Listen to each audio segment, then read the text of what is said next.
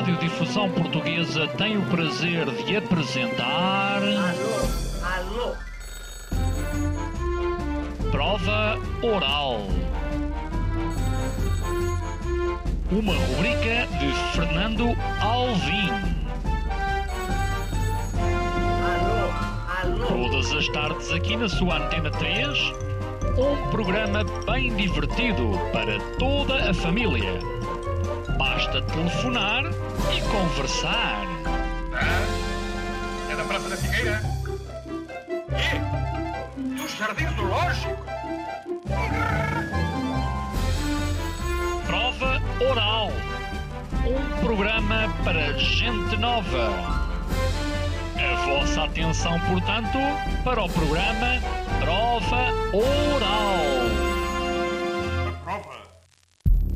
Nuno Coelho é especialista em cibersegurança. Nós podemos, inclusive, é considerar esta a primeira guerra cibernética. Professor universitário, comentador na CNN.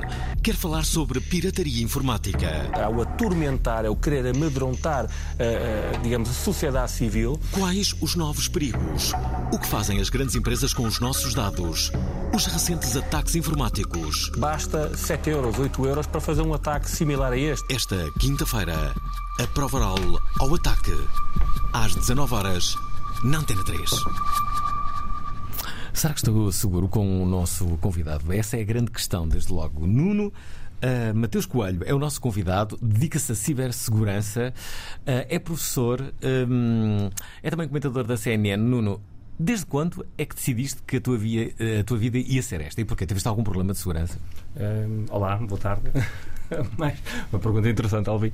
Isto começou mais ou menos numa altura em que eu vi-o sozinho em casa e achei piada ao Plaza Hotel Nova York e depois eh, dali para diante comecei já a brincar com os computadores que tinha e dei por mim um dia mais tarde com a autoridade a perguntar o que é que eu tinha feito porque estava a entrar num sistema e a requisitar bilhetes de avião e alojamento de borla num hotel. Borla para mim, mas certamente para alguém não seria em Nova York quando tinha para aí que 12 anos por aí, quando ainda havia o Telepac eh, e era proibitivo e nós roubávamos o telefone e tínhamos que o ligar diretamente ao computador de uma forma que nem sequer era o modem que nós conhecíamos.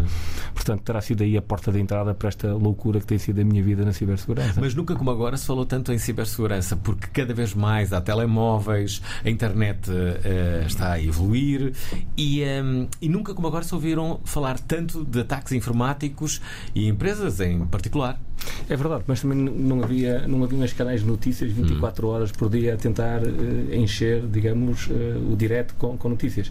Eh, a, a montante temos eh, tecnologia por todo lado, eh, vulnerabilidade por todo lado e, portanto, nós, seres humanos, estamos expostos e é quase natural. É a mesma história que se eu agora arranjasse uma espécie de sistema de drones para andar atrás de todos os carros, a quantidade de infrações ao trânsito que eu conseguia transmitir eram tantas, tantas, tantas que era, era capaz de ter a mesma capacidade mediática que tem eh, as vulnerabilidades e se calhar um pouco mais engraçadas, como malta a conduzir em contramão, embriagado, a fazer ultrapassagens onde não deve, coisas deste estilo. Espera aí, há, há aqui uma coisa importante. Tu, na tua tese de mestrado, que eu ainda não percebi bem, eh, foi. eh, a tua tese de mestrado era sobre sistemas operativos paranoicos. Doutor- É- é, do- doutoramento. Doutoramento, não é?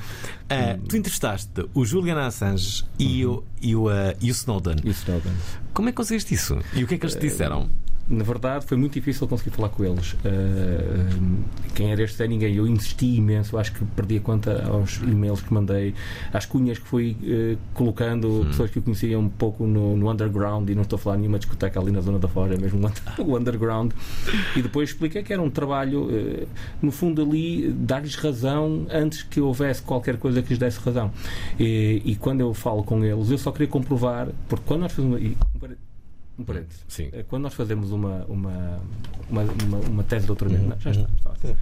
e hum, queremos falar de uma coisa que supostamente coleta dados das pessoas e que usa essa informação para fazer perfis psicológicos, para fazer contra-espionagem às nações, do lado de cá, o, o, doutor, o doutor que vai fazer depois a arguência, como eu agora faço muitas, eh, vai olhar para nós e pensar: este tipo é tolo, quer dizer, isto é a teoria da conspiração.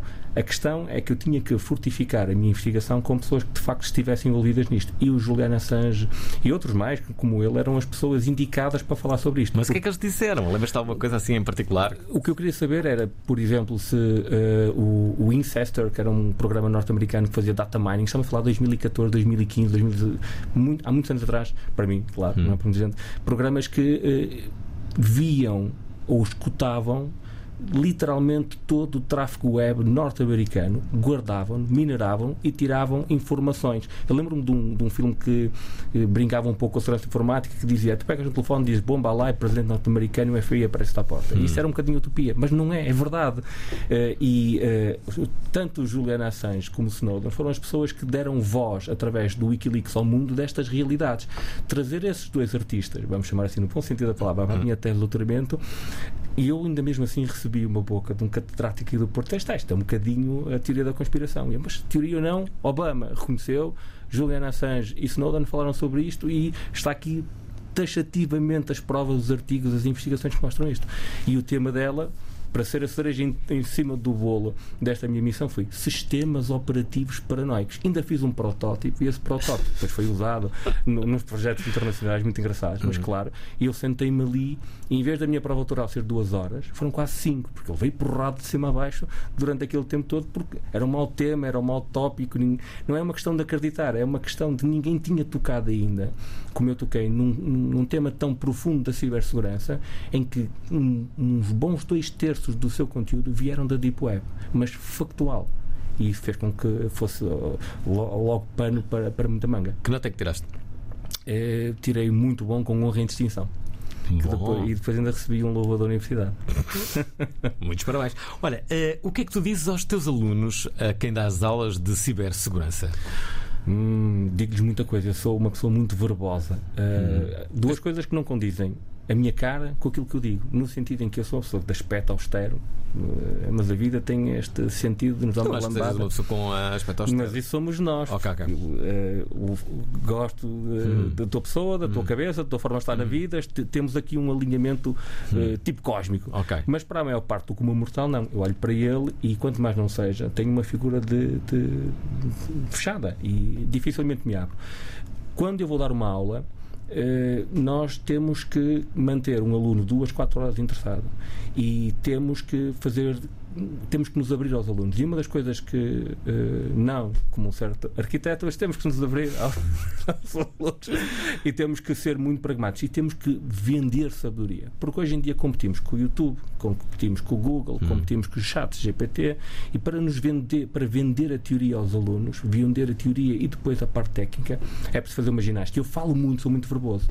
E o que é que eu digo aos meus alunos? não vale a pena irmos para o YouTube não vale a pena irmos ler um livro porque na verdade quem compra livros de tecnologia e se tiverem aqui muitos professores como eu, sabem isso nós compramos, pomos na prateleira, lemos três páginas e depois queremos é ter aquela prateleira para aparecer em direto na televisão como aquele famoso eh, pivô da, que agora está na CNN, Luís Costa Rivas, não é? Ah, que tem 500 livros, um deles é o Código da Vinci, pertinente sempre para as coisas que ele discute.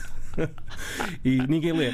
E eu digo aos meus alunos que é importante na, na, na cibersegurança com sermos ethical hackers, mas antes de colocarmos o ethical, temos que ser hackers. Portanto, quando eu dou uma aula, e eu dou bastantes aulas desta área, porque é uma área que me apaixona, não me canso.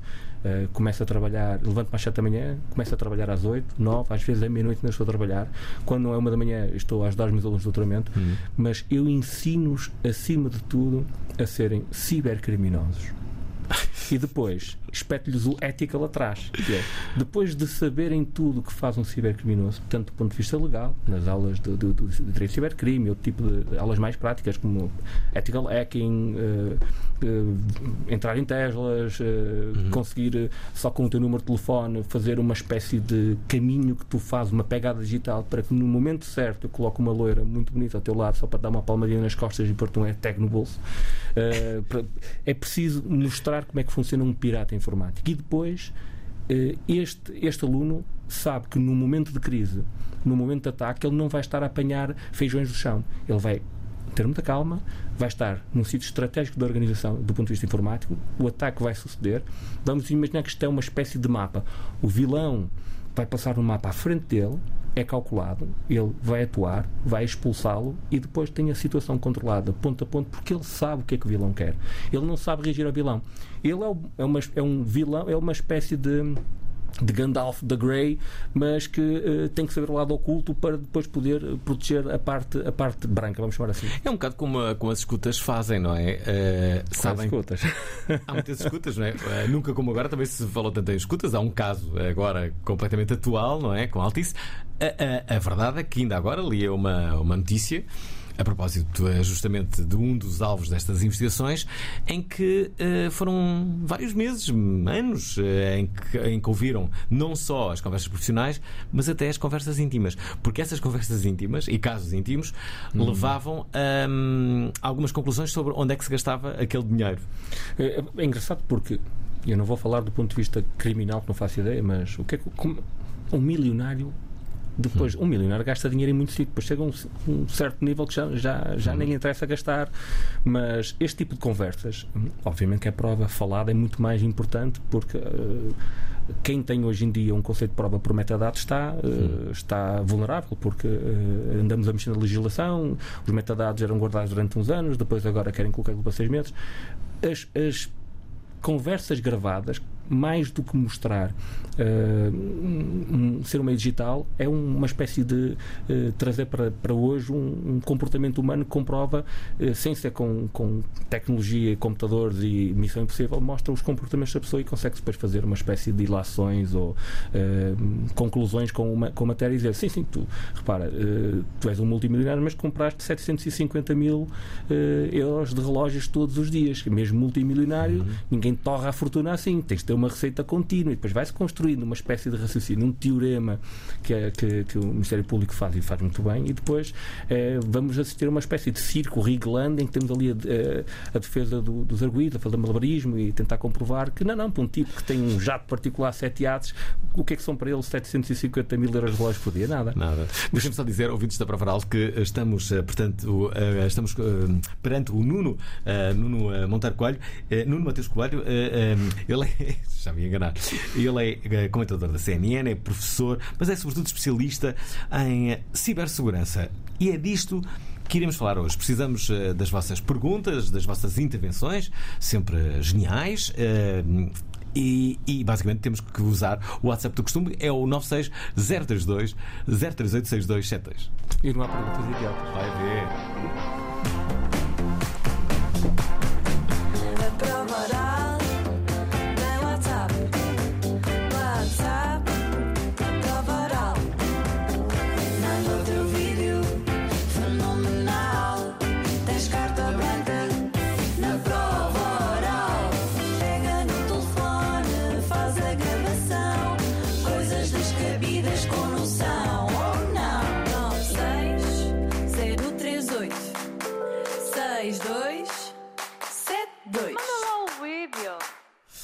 Ora está, estamos a falar de cibersegurança. Estamos os dois eh, no Porto, aqui nos estúdios do Monte da Virgem. Eu, eh, juntamente com o Nuno Mateus Coelho, hum, gostava de fazer esta pergunta. É uma pergunta pessoal. Como é que é a tua estratégia pessoal para estares minimamente seguro? O que é que tu tens? Repara, há pouco dizia-te. Eu que não percebo nada de cibersegurança, o que é que eu tenho? Tenho uns, uns AirTags, Ai, conta, conta. que temos AirTags que, que- que- eu não tenho muito mais. São super fantástico. eh, As minhas peças estão, estão, estão, estão bem escondidas, digo eu. Estão mais ou menos escondidas. Mas usas livrinhos ainda para guardar passwords? Porque um dia morres ou alguém consegue ir buscar aquilo. não, por acaso não tem, não, tem, não, não está em livrinhos, não. Não está em livrinhos. Eh, Já existem Eu- livrinhos digitais agora. Tu Sim, sim, sim, subscreves gratuitamente, coloca lá as passwords. Ele lembra-se delas por ti. depois acredito. Mas como é que tu funcionas? Engraçado que eu falei há uns anos atrás com um senhor chamado Bruce Snyder e este senhor é um guru da cibersegurança. E eh, mesmo isto reportando à minha tese de mestrado, que é anterior ao doutoramento, e eu não saltei graus, tive que os fazer, não tinha equivalências para andar a saltá-los, nem tinha um corta-relvas em casa. Eh, este tipo de, de, de- de técnica que ele, que ele introduziu-nos é uma coisa chamada Air Gap. O Air Gap é uma coisa fascinante que havia um, um prodígio desta técnica chamada Osama Bin Laden. Este Osama Bin Laden, o que é que ele fazia? E porque é que os americanos não o encontravam? E agora estou a dizer estas coisas e falar de Bin Laden eh, e este tipo de técnicas americanas. Eu quero ir aos Estados Unidos daqui a uns tempos a uma conferência e vou ficar barrado à porta do aeroporto. Não pode entrar, que você diz coisas disparatadas. Mas o Osama Bin Laden, olhando para ele, e, e o, o quão fez numa era de tecnologia tão difícil apanhá-lo era precisamente que ele comunicava com este air gap. Não há internet. Eu, eu tenho uma pen, coloco a informação que eu quero que tu leias nessa pen, é uma espécie de, de- de envelope, em vez de ser A4, é do tamanho do- de um barco. E a pen ia com estafeta à mão até ao vilão número 2. O vilão número 2, põe no computador, lia, mandava por uma bomba em Times Square, a bomba planeava, tirava a pen e escrevia bomba, foi plantada. E a pen ia para o... Este tipo de mecanismo de transação de informação sem internet, que- e agora sem brincar, é o que se usa, por exemplo, nas estações nucleares, os sistemas isolados, nas grandes empresas as- os backups, quando os, os famosos antigos backups em tapes e agora aqueles mais sofisticados estão em ambientes fechados sem internet, que podem ligar-se à internet ou à rede de duas formas, mecanicamente, com um relógio que ativa a rede ou desativa fisicamente, que são mesmo muito sofisticados, ou então eletrónico tem um circuito eh, de software que liga e desliga. Eh, a minha vida é um pouco assim, é air gap apesar de eu ser um indivíduo de tecnologia, a única tecnologia que eu trago é o meu telemóvel comigo eh, e nem sequer a internet tenho no carro. Eh, até o Apple Car ele só serve para ouvir música porque eu tenho no meu dia a dia a internet ou a comunicação quando eu quero e necessito. De resto, sou- Aeroportos. O que é que fazes? Olha, pá, vou comer, vou, vou ver o Galo de Barcelos, vou ver não Cascóis. internet? Não, não. muito menos no aeroporto, porque eu, quando era mais novo, entretinha-me no aeroporto a brincar com as pessoas que criavam os hotspots falsos e depois andava ali eh, para comprovar até a minha própria tese de doutoramento, o cão gullible, vamos usar esta expressão em inglês, peço desculpa. As pessoas eram com as passwords, eu tinha que apanhar ali umas passwords, mas depois de apanhar a passwords, dizia que estavam a fazer parte de um estudo, estava a ser recolhida, e as passwords eram Deus, Alá, 1, 2, 3, Bibron, Bibron nas mães a password Bibron era imensa, Bibron 1, 2, 3, e depois conforme iam saindo as regras, era Bibron 1, 2, 3, eh, ponto de exclamação, depois era Bibron 1, 2, 3, ponto de exclamação, e o cardinal, portanto, cada vez que algum sistema os mandava mudar password, eles punham mais um caractere especial. Mas eu mantenho-me seguro de uma forma muito simples. Só uso a tecnologia ligada à internet quando realmente necessito. Uso um cofre, eh, mais do que um cofre de passwords em que não sei o que as invento. É ele que as cria randomly, é ele que me avisa que elas estão a expirar, é ele que me diz que eu não tenho alternativa a não ser mudar a password, que embora não seja eu que a criei, ele que a cria é sempre complexa. Uso em tudo, tudo, eh, multifactor authentication, que é a autenticação de dois fatores, em tudo, eh, não uma, várias, portanto eu tenho várias, aqui entra a paranoia, tenho vários providers de dupla autenticação, eh, desde que só não tenho para o carro. Eh, a única chego ao carro e mesmo no carro, eu só abro o carro quando estou mesmo pertinho dele. Não vai estar um, um meliante escondido com um, um capturador de rádio para apanhar o código do carro e o carro é de uma marca que, olha, ainda há dois meses atrás estava a sair do restaurante e tive um- uns indivíduos que vieram atrás de mim e da minha família para me levar o carro, eh, ou era isso, ou era algum tolo, ficou ofendido com aquilo que eu disse na televisão, vieram atrás de mim quilómetros a views, sempre a tentar pôr o carro à minha frente para me tirar o carro na rua. Mesmo assim, eu só uso a chave mesmo lá pertinho. Isso é incrível. Mas sei que também tens AirTags. Tenho AirTags artificiais. Eu tenho AirTag boa, que é aquela que é feita pela marca da maçã. eh, que é, cari- é tipo a tentação do diabo, aquilo é caríssimo comprá-las. Depois tem as versões que, que o YouTube tem, que falávamos há, há pouco, que tem as milhares de AirTags que nós podemos fazer, que são os cartões do andante, do metro, os cartões. Espera aí, espera aí. Tu, tu com um cartão do andante eh, aqui do, do, do metro do Porto, tu consegues fazer uma espécie de AirTag, é isso? Conseguimos todos, é que ele tem um circuito fechado, um pequeno circuito fechado alimentado com uma energia mínima. Nós só temos que usar um. Quem tiver capacidade de mexer com a eletrónica, potenciar do ponto de vista de energia aquele cartão, porque de resto as funcionalidades todas para localizar ou para transmitir ou receber informação estão lá. Uh, repara, uh, as pessoas usam às vezes o mesmo andante, que é aquele aparelhinho pequenino, uh, dois, três anos, se eles não perderem a validade, que é para te forçarem a comprar outro. Ele alimenta-se de energia cada vez que tu vais ler. Cada vez que tu vais ler e passas, ele lê, alimenta-se de energia. É um circuito que depois uh, extingue-se e não se consegue uh, carregar mais. E ou tem ali um sistema de obsolescência programado ou não, isto é para não é a falar, e que mata aquilo. Tu, com isso, com cartões multibanco antigos, estes de rádio, com uh, pequenos sensores, tu consegues basicamente fazer coisas. Chega a casa, por exemplo, com cartão de andante que está pousado na entrada, eu passo assim num, num, num determinado sítio, aquilo baixa uma luz, liga-me o rádio, só me falta pôr o café a fazer. Ora, deixa-me aqui recordar que estamos a falar de cibersegurança aos nossos ouvintes no penúltimo programa antes de uh, fecharmos uh, este ano letivo uh, e regressarmos só em setembro. Ouvintes da Provaral, quero fazer aqui uma inconfidência. Nesta semana estava em dúvida para perceber o que é que ia fazer amanhã, no último programa, pensei em fazer tema livre, é certo. Pensei em fazer um tema dedicado ao swing, eh, visto alguns ouvintes Qual foi? A dizerem. discoteca? Não, esse swing está extinto. Hum. Eh, Quero é aquele swing que está muito ativo, não é? E, eh, e na verdade não conseguimos eh, arranjar os convidados ideais. Mas não só prometemos que iremos fazer, obviamente, um, um tema dedicado ao swing em setembro, logo na abertura, logo na primeira semana, para aqueles ouvi- ouvintes que criticam este programa, dizer que fala cada vez menos em sexo, isso nunca irá acontecer. Eh, isso é calúnia. E, eh, e também pensei. Podíamos fazer um programa sobre naturismo, que já não fazemos há algum tempo, é sempre um bom tema para o, para o, para o verão. E de repente vejo notícias a propósito de declarações eh, eh, no- nos Estados Unidos eh, sobre a vida extraterrestre. Não sei se viram, há muita gente a, a comentar. Eu disse: ora, aí está. Excelente ideia. E se falássemos sobre vida extraterrestre? Pois bem, amanhã não percam. O nosso programa vai ser eh, sobre isso. Viste estas declarações ou não? Vi, gostei. Eu- Aliás, eu- o vídeo que me chamou a atenção era a pergunta precisamente de alguém dizer: Mas uh, vocês têm a nave espacial? E eu, pronto, isto deve ser um vídeo qualquer do YouTube. Não, mas aquilo é verdade. Pá, adoro a América. Ora bem, não percam amanhã o programa, vamos falar sobre, sobre isso. Uh, já agora, uh, já temos aqui uh, algumas, algumas mensagens por parte dos nossos ouvintes. Vamos saber o que é que, o que, é que eles dizem. Vamos colocar aqui o nosso primeiro ouvinte. Se não me engano, quem vai entrar aqui é hum, o Paulo Machado. Será o primeiro ouvinte hoje. Albim. Boa tarde, convidado. A minha pergunta é simples. O que é que, professor, mas tem que ser honesto. Ok. o que é que acha de. O caso do Rui Pinto é, é o expoente máximo, mas a gente ir atrás de algo, mesmo que seja ilegal, mas trazer a verdade, acha isso correto ou incorreto? É só. Boa tarde. É uma ótima pergunta. Nós íamos falar sobre o Rui Pinto e está. Já Esta, é, esta é a pergunta que todas, todas as vezes que eu Ah. começo um ano letivo novo, Herói seja- ou vilão, não é? seja é- é uma espécie de Joker, Aham. mas que há certas alturas que ele também, especialmente quando havia ali um combate entre o Batman e o Enigma, Uhum. o Joker já não era assim o amigo do meu, o inimigo do meu. Aquele, aquele ditado esquisito. Pronto.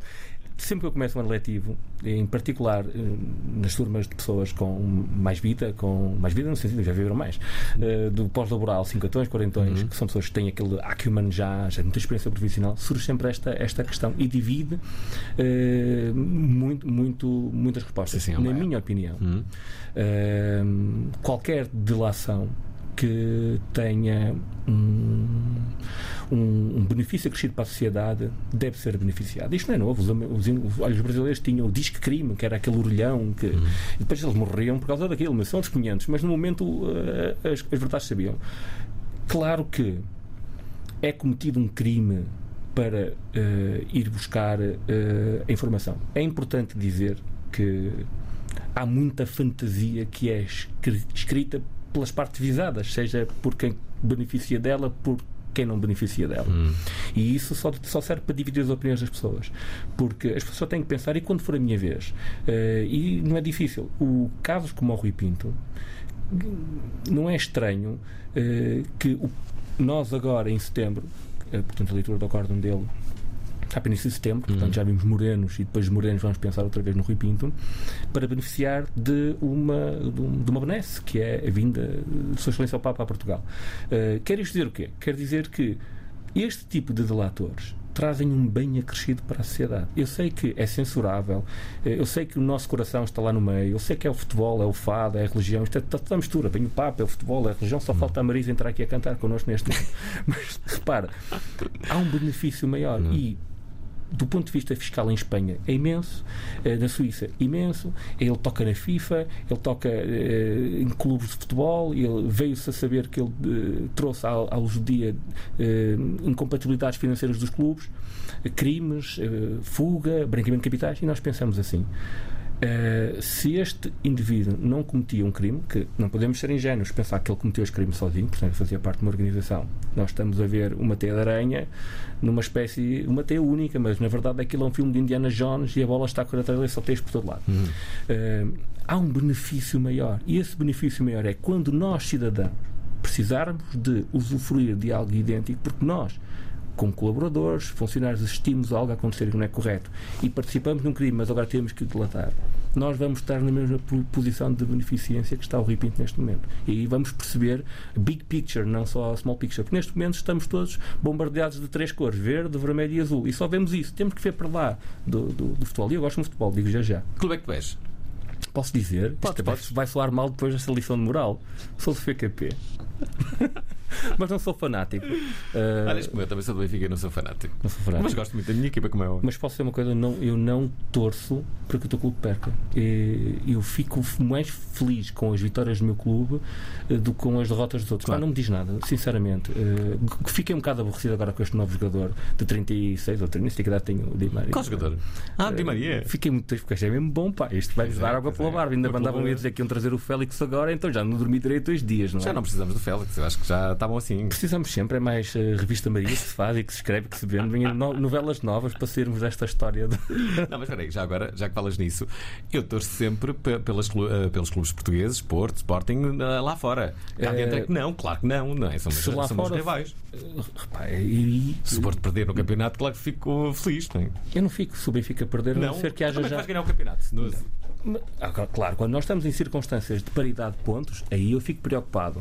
Eh, se o meu clube, em rivalidade direta, quero que o Porto ganhe. Mas olha que é raro, eu acho que quase toda a gente que fica feliz com os outros clubes que percam, porque isso significa que a equipa deles vai avançar. Hum, eu- esse sentimento de insegurança clubística começa-me a surgir quando o Porto está tipo a dois pontos do, do, primeiro, do segundo lugar Ok, ou dois ok. pontos do primeiro. Afinal, Até tens lá, mais fair play do que eu. Tem muito fair play, repara. Sabe inclusive, play? quando o Porto jogou contra o Braga, ah, numa final da Liga Europa, aquilo eu fiquei contente e triste. Duas equipas portuguesas, porque- maravilhoso. É, de facto, não és. Não és eh, tranquilo, sabes porque eu gosto de futebol, gosto de ir muito de futebol, vou ao Porto, mas ah, vivo outras realidades do dia a dia. Eu acho que os dragões que estão a ouvir isto estão a abanar a cabeça dizer: Meu Deus. Não, eles compreendem-me, sabem que eu estou lá por eles. Eu acredito que quando, vou dar um- uma confidência. A minha mulher um dia disse qualquer coisa do género: Benfica é a minha casa. E eu disse: Eu peço-lhe divórcio, pá. Mas levava aquilo- mesmo, mas a sério, pá. Espero que ele esteja a ouvir isto. Olha, deixa-me só dizer que estamos a 25 minutos do final deste programa. Estamos a falar so- sobre cibersegurança, já o perceberam, com alguém que já entrevistou o Snowden e o Juliana Assange. Imaginem só, eh, ele chama-se eh, Nuno Mateus eh, Coelho, é especialista em cibersegurança, comentador da CNN, professor eh, na, na Lusófona e não só, também Onde onde porque é em Barcelos. Exatamente, em em Barcelos. E, e- e já agora temos uma outra mensagem que temos que ouvir, que é esta. Ora, muito boa tarde a todos. Olá. Uma curiosidade, o que é que a inteligência artificial pode vir a fazer de melhorias para a cibersegurança, para as coisas boas, as coisas más, principalmente dentro da, da informática? Até já, grande abraço. Já estar a dizer que íamos falar Isto, disso isto é também. um, mas- isto é um paper científico. Coisas boas, coisas más, e depois Certo. fazemos aqui uma estatística e provamos um, um raciocínio. Uh, eu brincávamos há pouco sobre este tema, uh, porque nós caminhamos para uma sociedade em que dissemos assim: ah, a inteligência artificial vai ser a bengala das pessoas. De repente já é uma espécie de muleta, já tem aquele suporte no braço. E agora já é um andarilho. E qualquer dia eu brinquei que nós estamos naquele filme com o Steel versus Stallone, em que o ser humano senta-se no carro, pisa até o restaurante de luxo e o sal é a droga do futuro e as pessoas comem hambúrgueres de rato no subterrâneo e a única coisa que fazem é sentar-se num carro e a vida é automática. A, a- inteligência artificial caminha muito para isto. Na minha área em concreto, ela é muito usada para analisar eh, eh, imparidades nas comunicações, para perceber não reagir a um problema, mas com um intervalo de confiança muito forte, perceber que aquilo é um ataque ou daqui a 45 jogadas vai dar checkmate. Eh, porque a inteligência artificial não é o que muitas pessoas pensam, uma espécie de robô que tipo o Oli que nos vai dizendo faz aquilo, não faças aquilo, ou faz assim, ou não faz assado. Há os sistemas que nos dão ajuda, como o chat GPT, que eu digo assim, eu preciso de uma receita para fazer scones, ele faz-me 47 linhas, eu digo, modo express, ele faz-me 13 e aquilo sai sempre uma borrada farinha por todo lado. A inteligência artificial, na minha área, é mais para nos auxiliar, por exemplo, a perceber o que é, que é um verdadeiro ou um falso spam, sem eh, correr o risco de perder uma mensagem ou uma lead comercial, eh, perceber que o meu computador, porque teve uma flutuação de tráfego ali, porque piscou a colar, porque abriu-se, fechou-se determinado fecheiro, porque aquilo não utilizou. Esta conjugação de tarefas e ações com uma pool de informação, que é uma, um grande banco de dados de informação, e depois uma espécie de algoritmos que mastigam e trabalham aquela informação sistematicamente, consegue-se criar aqui uma espécie de bons positivos e bons negativos. A inteligência artificial, no fundo, é isto: é conseguir perceber, com recurso a imensos dados e com algoritmos muito personalizados, o que é que é realmente verdade ou mentira.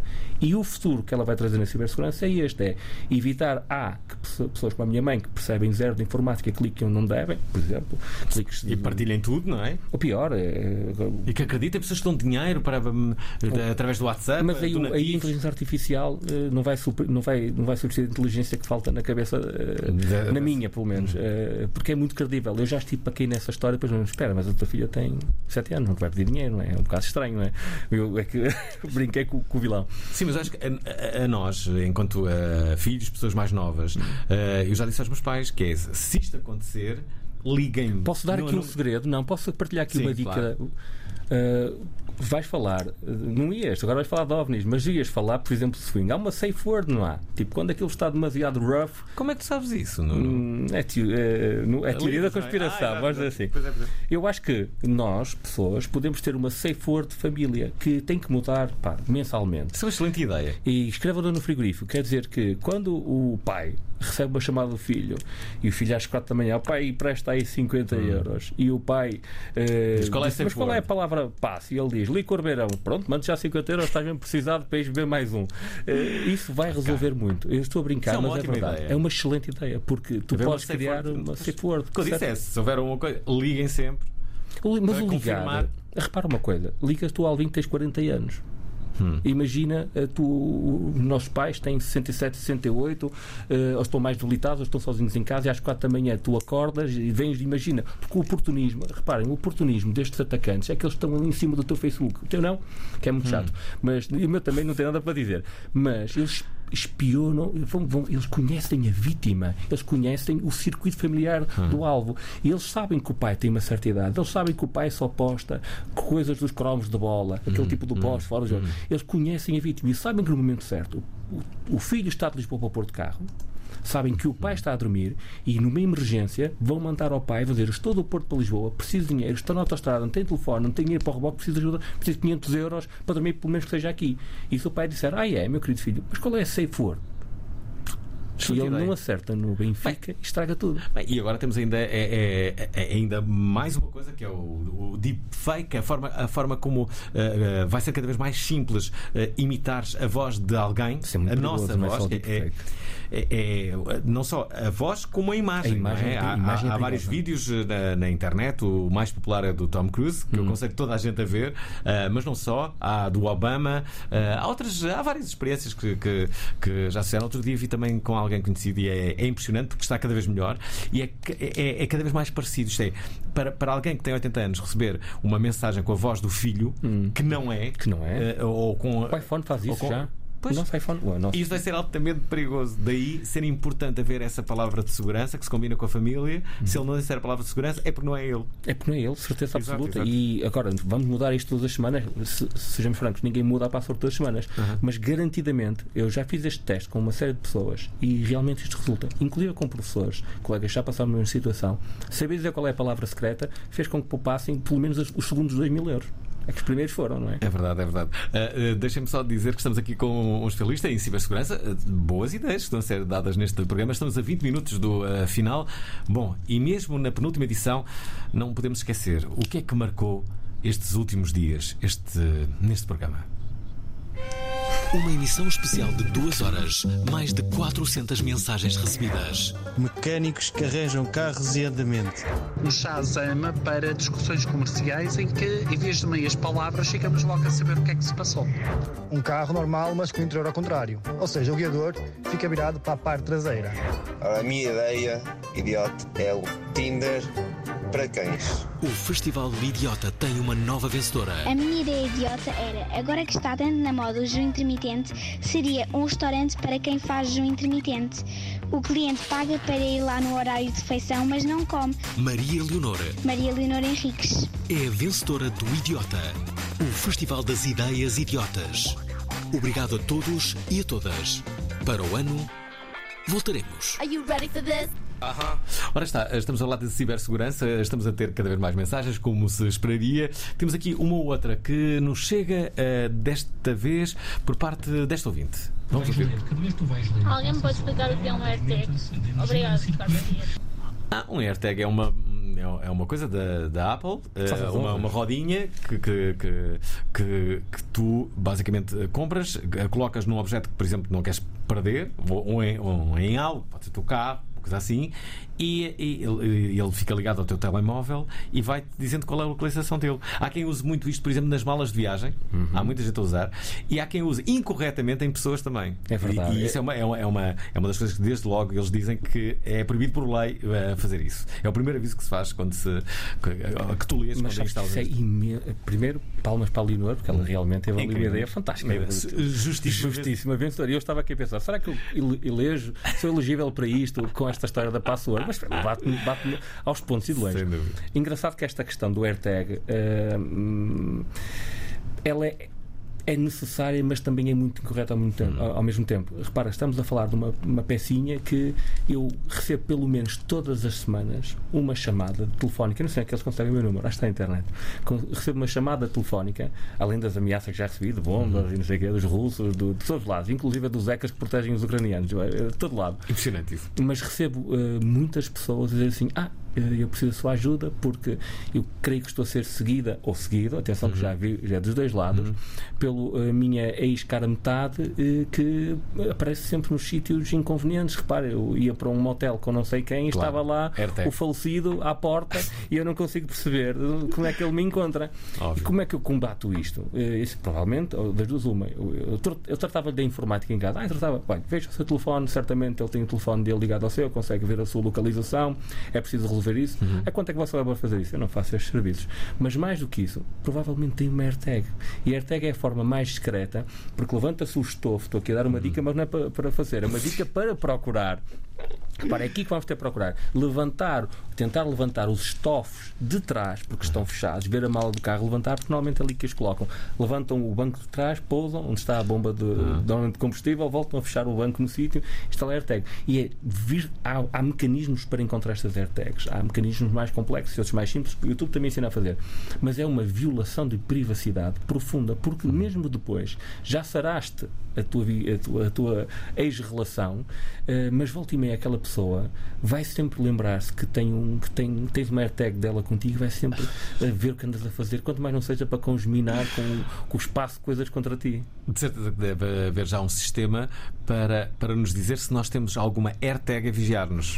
Uh, não é fácil, há, há sistemas de detecção de rádio. Repara, o ideal é. Antigamente usavam-se os espiões e os indivíduos que andavam atrás dos uh, maridos que violavam o, o, o o património.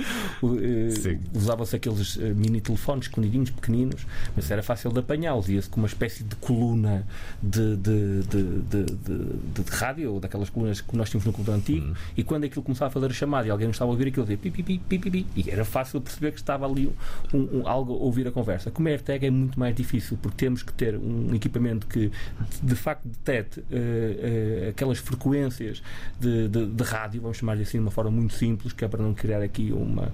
não sobre complicar complicado que eu já sou. Eh, é preciso ir de facto estes equipamentos procurar. É barato? Não é. É fácil de fazer? Não é. Portanto, a melhor coisa a fazer, e aqui eu dei uma entrevista à CNN que atrás a falar sobre isto, tem que ser a própria Apple a criar uma espécie de sistema em que o teu telefone percebe que há uma AirTag perto que não faz parte do teu ecossistema Apple e detectar e dizer assim, "Epá, põe-te fino que a um metro e meio de distância de ti está uma coisa eh, chamada AirTag ou sucedâneos, porque há muitos, e tens que fazer qualquer coisa. Duas perguntas numa só. A primeira é como é que pensa. Como é que pensa um ah, ah, pirata informático? Ah, como é que pensa um atacante? De que forma é que ele faz para não ser descoberto? Ah, que técnicas é que usa? Eu sei que esta pergunta é bastante complexa. É complexa, muito complexa. Eh, Nós temos, vamos falar, eh, hackers são diferentes atacantes. Eh, Um atacante malicioso, ah, eu divido-os em, du- em duas escalas. Uma delas que eu tive participação na, na- na- na identificação destes indivíduos, que miúdos que estavam em Inglaterra, que era o Grupo Lapsus. Este grupo Lapsus, com a ajuda de um, não sei se é, eu chamo-lhe amigo, mas ele se calhar é um bandido de primeira espécie Uhum. que está fugido da Rússia que eh, ajudou a identificar o- os pertencentes àquele grupo. Eh, ele próprio com um passado, eh, além de ser esquizofrénico, não é? Com- Mas mesmo fisicamente, psicologicamente esquizofrénico, eh, tem passado dúbio.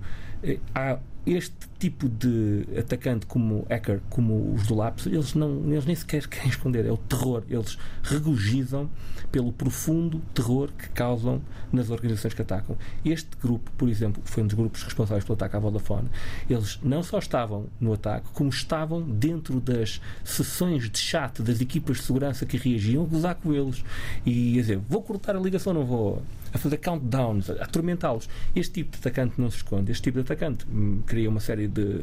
usa ou altera ransomware e outro tipo de eh, softwares que permite escalar e, e, movimentar-se lateralmente numa rede e invadir sistemas. E depois há aquele.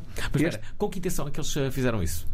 eh, na minha opinião, do Hum. Lapsus, considerando que as empresas que eles atacaram eram colossais, Microsoft, por exemplo, uma delas, e não pediam quase nada, fama, e depois fomos ver a idade de quem eram os atacantes, dos 16 para os 21, criam eh, notoriedade e vais cair, eh, não vai sair, não vai ser, não vai ser interessante para eles porque eles, isto vai persegui-los de forma muito intensa porque eles atacaram empresas Microsoft. E eles, foram apanhados? Foram apanhados, identificados todos, embora já estejam em liberdade. Eh, a prova, a prova, e eu participei muito nessa prova, a prova dele, a prova suficiente para os apanhar, foi toda identificada, coletada e catalogada, portanto não escapam. Agora, não estou dentro da lei inglesa, por exemplo, para saber quantos anos é que eles vão ficar presos ou não. Mas não são os únicos, também há, existem em Portugal outros tantos eh, hackers profissionais, mas o outro hacker, bati aqui no micro, o outro hacker que se esconde aquele hacker que é aquele que comunica de uma forma muito mais eh, personalizada, é aquele que usa a Deep Web criada por ele, não vai atrás de um Tor, usa um circuito de proxies feitos de VPNs comerciais feitas, tem as suas próprias versões. É O que aquele, ameaça. o que ameaça, aquele perigoso, que inclusive já encontrei alguns, que se divertiam a fazer viagens pela Europa, eh, fisicamente a alugar aqueles work off, aqueles workplaces e montava lá a secretária e tinha lá o seu computador sempre ligado e aqueles computadores nada eram que pontos de salto pela Europa toda para fazer os seus ataques sem andarem atrás deles e depois tinham testas de ferro, tinham de trocar aquilo. Este tipo de atacante altamente eh, que premedita altamente o seu, o, o- o seu métier são muito perigosos. É aqueles fulanos que são contratados, por exemplo, para te roubar informação, Uhum. ciberespionagem, espionagem industrial. Estes usam, como te disse, estas redes, estas redes de proxy personalizadas usam a Deep Web, o famoso Tor, o I2P, usam VPNs compradas como o Surfshark, a NordVPN. Aliás, eu no Web Summit, vou lá estar este ano outra vez, dou já aqui, dou já aqui eh, lá. Fui convidado para estar no Web Summit do Qatar, no Web Summit do Rio de Janeiro, na Portuguesa, para no fundo é para trabalhar para eles borla. Mas fui convidado Pois é para... que, eh, eles não pagam nunca as entrevistas. Não pagam, mas aquilo depois eh, é interessante. Pois Eu notoriedade. E não só, eu conheci a Eva Longoria eh, no ano passado, eu tomei um café com ela, com o Carlos Moedas, tirei uma fotografia com o Nobel da Paz Ramos Horta e surpreendeu-me, o homem está realmente ligado ao planeta Terra, muito inteligente, eh, technology aware, mas para dizer o quê? Para dizer que este, e para concluir esta história dos atacantes, este tipo de atacantes usa recursos como aquele que eu entrevistei na Web Summit no ano passado, o dono da, da Proton VPN, NordVPN, que é um fulano que controla o mercado todo. E disse, você então tem aqui um sistema informático que é potencialmente ou quase sempre usado por atacantes, e ele diz assim, pá, mate a mensagem, nunca mata o mensageiro. E no fundo, como uh, os atacantes, a sério, aqueles verdadeiros vilões, o que fazem é usam esses temas que ninguém mata o, o mensageiro e eles próprios criam os seus sistemas de comunicação. São virtualmente impossíveis de apanhar. E temos muitos hackers famosos assim, tens aí uma lista deles. É, já vamos falar sobre isso. Estamos a 10 minutos do final deste programa. Já o perceberam, o programa está cada vez mais quente. Temos que, temos que colocar aqui as mensagens que entretanto recebemos. São estas. Eh, E vai mais uma. Boa tarde a todos. A minha pergunta é simples. E os cartões multibanco Muito boa. contactless, Não, o convidado utiliza? É não tem comunicação. Bom, então depois desta vamos, vamos ouvir outra. Boa tarde, Alvin. Boa tarde ao convidado. acho que se calhar não vamos ouvir nenhuma, nem outra. Não estou a perceber porquê. Pá, mas- um tema importante. Deve eh, falar cada vez sobre mais. o, olha, vamos falar sobre o Jacques Teixeira, o, o famoso hacker português. Exato. Explica lá essa, essa história. Luso- Lusodescendentes, já viste? Nós tivemos aí. Por, porquê que sempre que acontece uma coisa importante no mundo da- da- da- do cibercrime, há sempre um tuga envolvido nisto? Ou é o português que é, que, que- que é um português que anda a atacar o sistema de eleições do Brasil. Eh, depois é um português que tem o maior mercado da tipo web, de tráfico de droga, de crimes informáticos, eh, que também é capturado e fecha um dos maiores mercados. É tão difícil ter eh, coisas na Deep Web é que ele tinha o maior- um dos maiores mercados do mundo. Depois temos o, o Jacques Teixeira, o desgraçado do rapaz, que eh, para se poder eh, sobressair num grupo de, de- de chat, as novas, as- estas novas salas de chat que no nosso tempo era para no nosso tempo era para teclar e elas agora são salas de chat eh, do Discord que queria mostrar aos amigos que realmente era uma pessoa influente então andava a ir buscar aos baldes do lixo as mensagens que tinham sido programadas para, des- para destruir e andava a distribuir os segredos da NATO pela, pela, pela, pelos fóruns do Discord uma espécie de Vasco da Gama mas em vez de ser do barco e da água e da Índia é das mensagens secretas e de- dos planos secretos de guerra norte-americanos Olha, deixa-me aqui tentar de novo passar a mensagem. Uh, tudo indica que somos nós que estamos a ter um problema aqui na nossa escuta. Uh, não sei como. Uh, nós, nós, não é nós o operador é só Sim, para deixar é aqui. Nós, nós, eh, entidades coletivas. Ora, eh,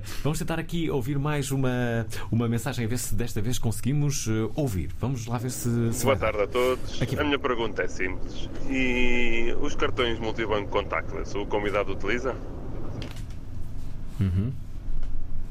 Boa tarde, Alvin. Boa tarde ao nenhum convidado. estamos a mas à partida.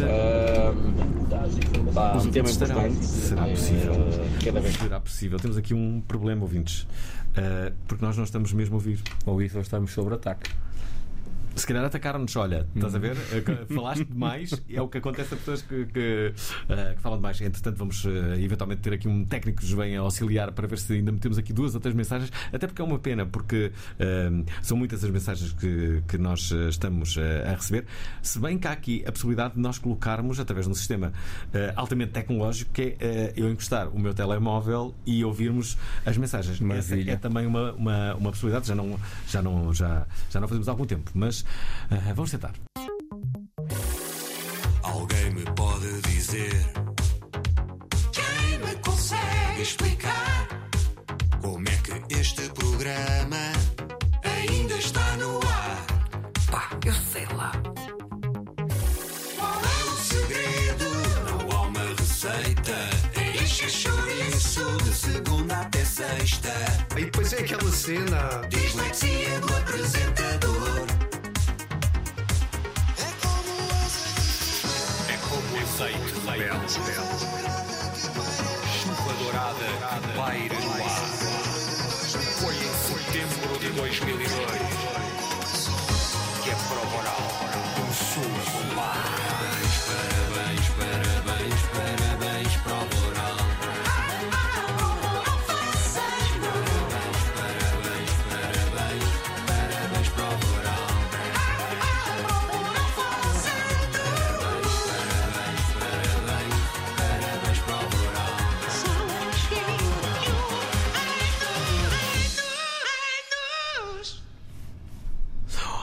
Ora, cá estamos nós de volta. Hum, acho que o nosso problema já está resolvido. Vamos ver, vamos ver se está ou não. Agora sim, eu acho que está agora. Vamos ouvir então as nossas mensagens. Uh, aqui vai. Boa aqui tarde vai. a todos. A minha pergunta é simples. E os cartões multibanco contactless, o convidado utiliza? Bom, esta é a primeira, mas vamos ouvir uma. Aliás, vamos ouvir quatro de. de Fantástico, seguida. Vamos é. a outra.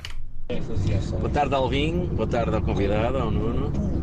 Ahm, pá, um tema importante, eh, cada vez mais na nossa sociedade hoje em dia. Eh, pá, a minha pergunta hoje vai no sentido de tentar perguntar ao convidado este fenómeno que está a acontecer de todos os dias, eu falo por mim e, se calhar por outros, obviamente, esta coisa do phishing e do. até faz lembrar aquele. aquele sketch do gato fedorento do phishing e o punching e o jumping e o mais não sei o quê, portanto, portanto é via e-mail, é via mensagem de telefone. Pá, nós todos os dias somos bombardeados com coisas de. de phishing. Pá, que nem lembram menino Jesus, tipo. Pá, eu recebo e-mails de bancos que eu nem sequer tenho conta a dizer que devo isto e que devo aquilo, ou, ou mesmo da parte da EDP, ou, eh, que tenho que pagar, se não vão cortar a luz. isto tem sido uma coisa constante. O que é que se está a passar eh, eh, para isto estar a acontecer? E outra coisa, que é, eu não sei se a malta, ao enviar isto, eu não sei para quem é que eles enviam, devem enviar para muita gente. Se acham que se calhar pá, nós somos parvos ao ponto de perceber que, que aquilo é algo fiável. Obrigado, boa tarde. Eu sei que estás mortinho para responder. Esta, esta é importante. Então responde já. Esta é importante. Uh, primeiro, uh, adorei o- uh, os 10 minutos de mensagem. Sempre pertinente para chegar ao ponto, ao cerne da questão, que é, é verdade, eles mandam para toda a gente. Isto é uma espécie de, de pesca de arrasto. Eles mandam milhares de milhões de mensagens. claro. E aqui quem está a falhar são os motores de spam. Fazendo uma ligação à inteligência artificial, é a missão da inteligência artificial nos produtos que nós não temos dinheiro para comprar, fazer a filtragem destes, destes e-mails, porque sabem realmente o que é que é spam ou não. Uh, nós somos bombardeados, nós, eu e o caro ouvinte, de facto, uh, estamos minimamente informados, mas repare, quem tem 78 anos, 79, 80 e já não trabalha com a informática de forma tão ativa e recebe uma carta ou um e-mail como eu recebi, recebi hoje das finanças para demonstração de liquidação de qualquer coisa, uh, se eu não lesse com cuidado o hiperlink que lá estava, que era imenso, não era curtas de finanças, tinha lá clicado. A técnica mesmo esta é, eu tenho milhares de milhões de bases de, de e-mails em base de dados, eu mando ad hoc mundo fora, brasileiro, português, angolano, não quero saber, usa-se uma linguagem mais ou menos eh, que, que para tudo e desse lado ninguém clicou, mas há sempre alguém que clica e este alguém vai, vai gastar 100, 200, 300, 400 euros, portanto compensa sempre.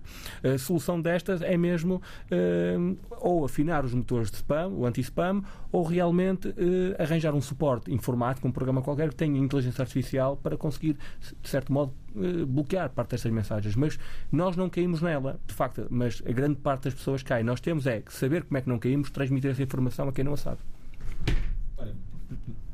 Vamos aqui ouvir outra, outra, outra mensagem, eh, que é esta. Boa tarde, prova oral, Francisco Andrade. Relativamente à inteligência artificial, obviamente, como fazem tudo, há prós e contras. O contra é se houver um desgoverno total da, da aplicação da inteligência artificial e, e for aplicado para, pronto, para, para, para causas menos eh, benignas. Eh, portanto, esse é o grande perigo. A minha pergunta para o convidado é Ahm, quando é que acha, no horizonte, em termos de horizonte temporal, quando é que acha que vai haver eh, uma legislação e uma vontade dos principais países de legislar para regular eh, pronto, a implementação da, da inteligência artificial? Pode fazer mal a muita gente. Abraços. Já vais, já vais responder, mas ainda há aqui mais duas mensagens. Temos de ser muito rápidos, estamos mesmo no final do programa e já vamos ultrapassar a hora, como é óbvio. Vamos lá. Boa tarde, Alvin. Boa tarde, convidado. A minha pergunta para o convidado é simples. Hum, como é que ele vê o impacto da exposição cibernética e eh, do- dos riscos cibernéticos nos dias de hoje nas democracias como um todo e nas economias capitalistas? Obrigado, um abraço a todos e Ah, boas ficaste a férias. pensar. Eu, eu e o auditório todo. Sim, sim, calma, mas já, já lá vamos. Temos mais duas, mais duas. Aí vai mais outra. Olá, boa noite. Não sei se essa questão em res- em respeito ao AirTag me tranquiliza ou, ou não, porque a realidade é que eu soube agora da- das AirTags há pouco tempo e estava a pensar usar porque alugo um carro para saber onde está o carro ou para em caso de roubar ou tudo mais para, para, para conseguir encontrar.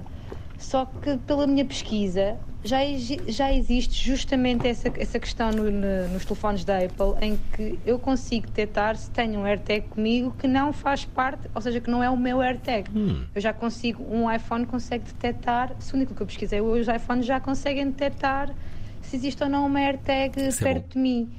Ah, e E inclusive acho que conseguem fazê-lo apitar para, para, para, para os encontrar. Ouvir isso agora deixou-me assim, tanto que eu vi no YouTube como tirar a coluna e tudo mais para não para quem roubou os carros não os conseguir encontrar, precisamente por ser tão fácil de encontrar o AirTag ou detectar um AirTag consigo.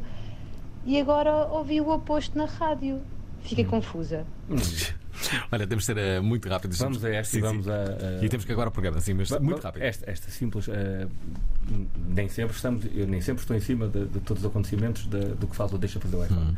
Eh, de facto, quando falamos, quando eu falei a primeira vez, ou se abordou inicialmente esta questão, terá sido há um ano e meio da, da Apple, a Apple não ter uma, uma atividade, uma, um, um funcionamento muito proativo para detectar as attacks invasoras, a verdade é que tem, mas tem havido umas queixas, eh, ou seja, tem, mas precisa de trabalho, mas é normal que vai evoluindo e depois me possa estar ou não seja totalmente a par, também dou aí a mão à palmatória.